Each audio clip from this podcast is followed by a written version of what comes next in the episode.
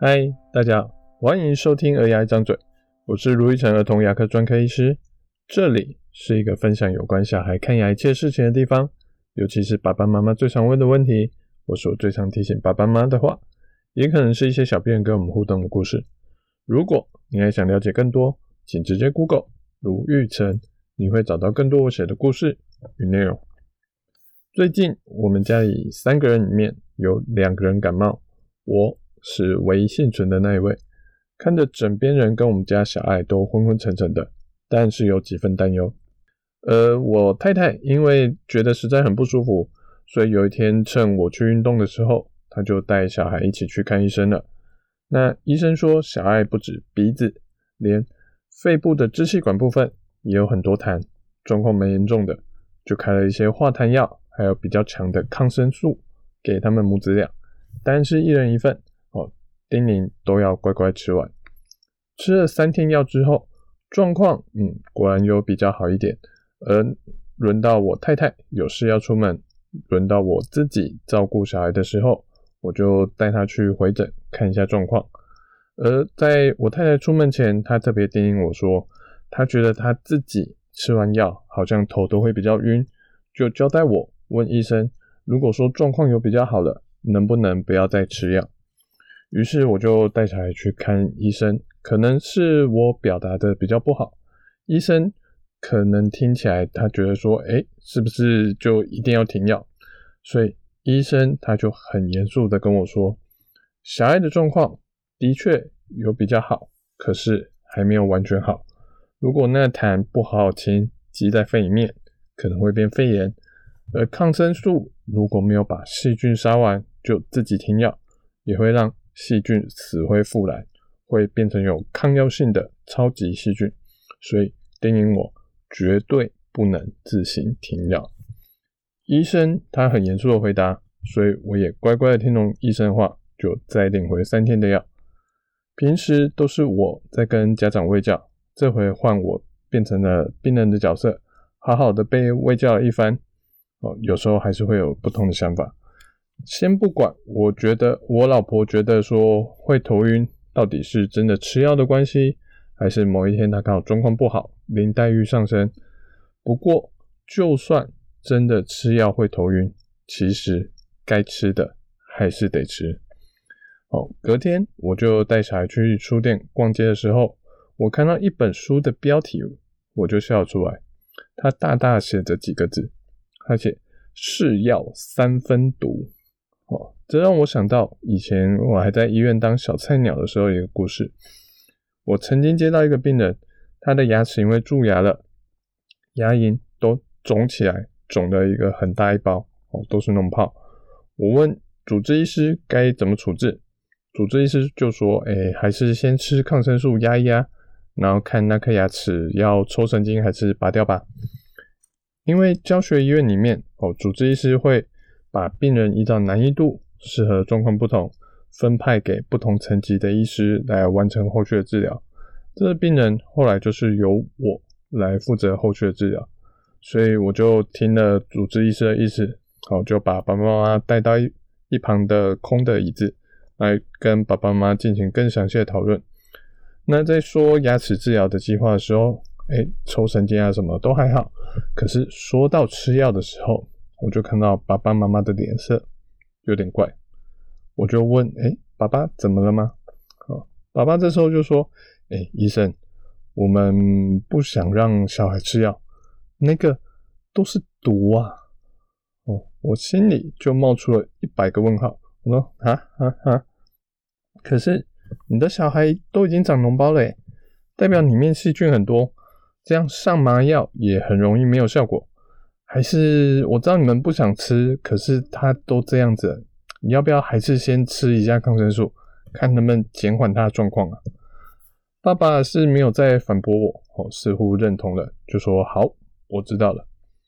那我们就开了三天的药，好，到下次回诊的时候，我就请小孩坐上我们牙科的诊疗椅，看了一下小孩嘴巴里面的状况，爸爸就很主主动关心问说，诶医生，那个脓包有消了吗？我看了看，发现说，诶，脓包看起来还是在。我就问爸爸说：“诶，药有吃完了吗？”结果爸爸说：“没有。”这礼拜哦，他听说那个脓包是那个免疫力比较低，可能细菌比较强，免疫力比较低，所以这个礼拜他们没有吃药，反而就是努力让小孩很早就上床睡觉，吃很饱，吃很健康，然后去运动，去爬山，希望让小孩有最健康的生活，有最好的免疫力，那看能不能让牙齿那边的脓包自然消失。而很可惜的，并没有成功。脓包还是脓包。不过，既然爸爸妈妈坚持不吃药，我们也就不再强迫什么东西。最后，小孩就在上完麻药，可是因为脓包，可能是因为脓包的关系，还是蛮不舒服的状况下，完成牙齿的抽神经治疗。所以，这状况来说，其实说实在的，是药三分毒。严格来说，我觉得这句话是对的，而且我觉得他说的还不到位，说的更精确来说，应该是万物三分毒才对。像二零零七年有一个新闻是这样子：一个妈妈为了给小孩一台 Wii 的游戏主机，她参加了一个喝水比赛。最后，妈妈以一次喝下了大概七点五公升左右的水，白开水，顺利赢得冠军，得到了一台 Wii 回家。可是回家之后没多久，就因为急性水中毒就死掉了。当时的新闻闹得还蛮大的。水，我相信大家都认为是一个蛮健康的东西吧？哦，应该还没有爸爸妈妈会跟小孩说：“哦，我们不要喝那个水，那喝那什么烂东西。”应该不会有人这样说吧？所以虽然每个爸爸妈妈、爷爷奶奶都会鼓励小孩子多喝水，可是喝太多，他还是会中毒，甚至中毒到会让一个人死掉。这听起来是不是还是蛮恐怖的？所以一个东西它安不安全，不是看它的本质到底健不健康，而是看它到底用了多少。喝了多少，吃了多少，在我们身体里面，像刚刚那个牙齿长脓包的那个例子，也许没错啊，抗生素它真的是三分毒，但我们可以考虑另外一个问题：如果我们不吃药，我们面对的东西它是几分毒？像牙齿的脓包，它可能是七分毒；再严重点，变成蜂窝性组织炎，它可能是九分毒、十分毒。你是希望让小朋友体验三分毒就好，还是要让小朋友体验七分毒呢？我自己当然是会选择三分毒就好。同样的状况，其实也在我生活中也很常见，就是很多新生儿的爸爸妈妈，他都会问我说：“诶、卢医师，小孩刷牙，大家刷牙的时候都还不会喷口水啊？哦，他的牙膏如果用牙膏会吞下去，这样子小孩还要用牙膏吗？”牙膏吃太多，当然会有影响啊！我相信没有人在吃饭，譬如说挤一条牙膏当调味这样的，没有吧？可是问题在于说，到底牙膏要吃多少才会太多？依照目前研究来说，好像一岁差不多平均八公斤的小朋友，一次使用一千 ppm 的牙膏，一次用一粒米，就算他一百分之百。那一粒米的牙膏都会完全吞下去，你一天还要刷个八次牙，吞个八次，它才会有中毒的问题。而同样的状况，我们思考一下，刷牙时用牙膏吞下去，对小孩来说，哦，假设我们说夸张一点，可能是三分毒。可是如果不用牙膏，我们刷牙，我们要面对的是什么问题？是蛀牙的问题。呃，蛀牙对牙齿来说其实是大概六七分以上的问题。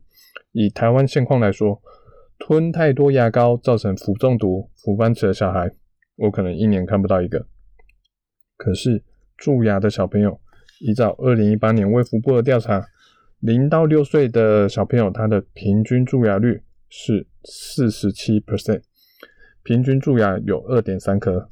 我每天都在看到有蛀牙的小朋友。如果可以让你选，你要面对的是一年可能不到一个才出现的氟斑齿，还是一年每一天都很多个的蛀牙小朋友？昨天，像我帮一对姐妹看完牙齿之后，在跟爸爸妈妈讨论他们的牙齿状况。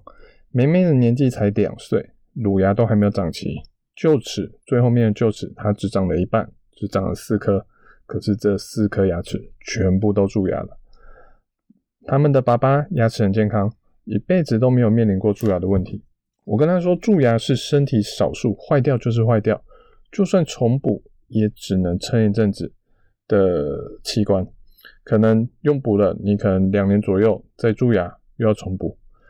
当时那个爸爸他说他非常的震惊，他说他知道他小时候的时候，诶，蛀牙都要重补了，可是现在二零二一年了，难道我们的科技还没有进步到可以让蛀牙？凹进去的牙齿再重新长健康的牙齿出来吗？我说对，很遗憾的，虽然有这类的研究一直在做，可是还没有真正大范围应用到实际的状况上。所以爸爸说了一句我觉得很好话，他说：“诶，所以这样子我听起来，牙齿一旦蛀了，就是毁了，对吗？”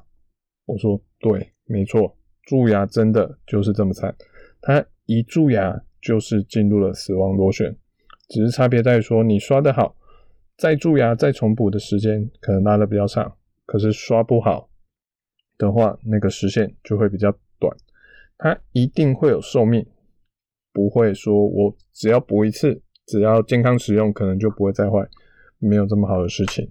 所以，我们儿童牙医一直在努力，想说，不管乳牙也好，恒牙也好，都希望小孩是。从头到尾都不要有蛀牙，而不是说等到他蛀牙再来补就好了。台湾牙医界有个目标是六十五岁的人希望还可以有二十颗健康的牙齿，甚至 WHO 还有隔壁的日本，他们还希望的目标更进一步，他们希望八十岁的人都还能有二十颗健康的牙齿。这不是一个很好达成的目标，而要能成功，我们需要用上所有该注意的地方。以及所有可以利用的资源，万物三分毒，但反过来说，只要你有适当的使用，就可以用三分毒的一个效益，得到了七分的健康。就像现在 COVID-19 的一个问题，疫苗其实各国已经开始陆陆续续在施打，疫苗其实也是一个比较弱、比较没有那么强力的细菌或者一些毒素，可是身体可以靠着这三分的毒素来增加免疫力。去对抗那些真正野外野生的细菌，而避免这些巨大的疾病。在牙科方面，其实以现在的医学观念来说，通常只有几个状况会建议要吃抗生素。第一个，蜂窝性组织炎的时候，也就是当蛀牙细菌扩散，脸会肿起来，这种状况要吃抗生素才能抑菌细菌继续的扩张。第二个，一些严重的心脏病。或是其他身体有一些特殊疾病的患者，这种人他的心脏容易被蛀牙的细菌感染，而造成严重的心内膜炎，哦，严重时是有可能会致死的。所以这类的小朋友，他在治疗牙齿之前，要先吃高剂量的预防性抗生素，避免感染。第三个是当身体有一些全面性的感染，或是譬如说发烧，哦，或是说一些特殊特别状况的牙周病。或是牙恒牙撞飞要把它种回去的状况，这时候吃抗生素可能会有一些帮助。除了以上这三种状况之外，一般牙齿长脓包、牙痛，其实就目前来说，真的是不需要吃药，而且吃了效果其实好像也没有很好。所以那个坚持不吃药的爸爸，就现在的医学观点来说，他其实并没有做错。他唯一做错的事情是，让小孩蛀牙蛀到都长脓包了才来治疗。当事情到这一步的时候，其实不管怎么处理，都会是一个大工程。小孩辛苦，大人看了也难受。所以最后，我们三个重点提醒：在担心小孩吃到什么毒的时候，家长们可以先冷静一下，问自己三个问题。第一个，要吃多少？才会让小孩中毒。第二个，如果不吃的话，要面临什么样的问题？第三个，两件事情发生的几率分别是多少呢？台湾的蛀牙率一直算是先进国家当中偏高的。如果如何摆脱蛀牙之都，就要靠家长、小孩还有儿童牙医的一起努力哦。我是卢玉成儿童牙科医师。如果你喜欢我们这集的内容，欢迎分享，还给我们一点评论跟意见哦。我们下次见，拜拜。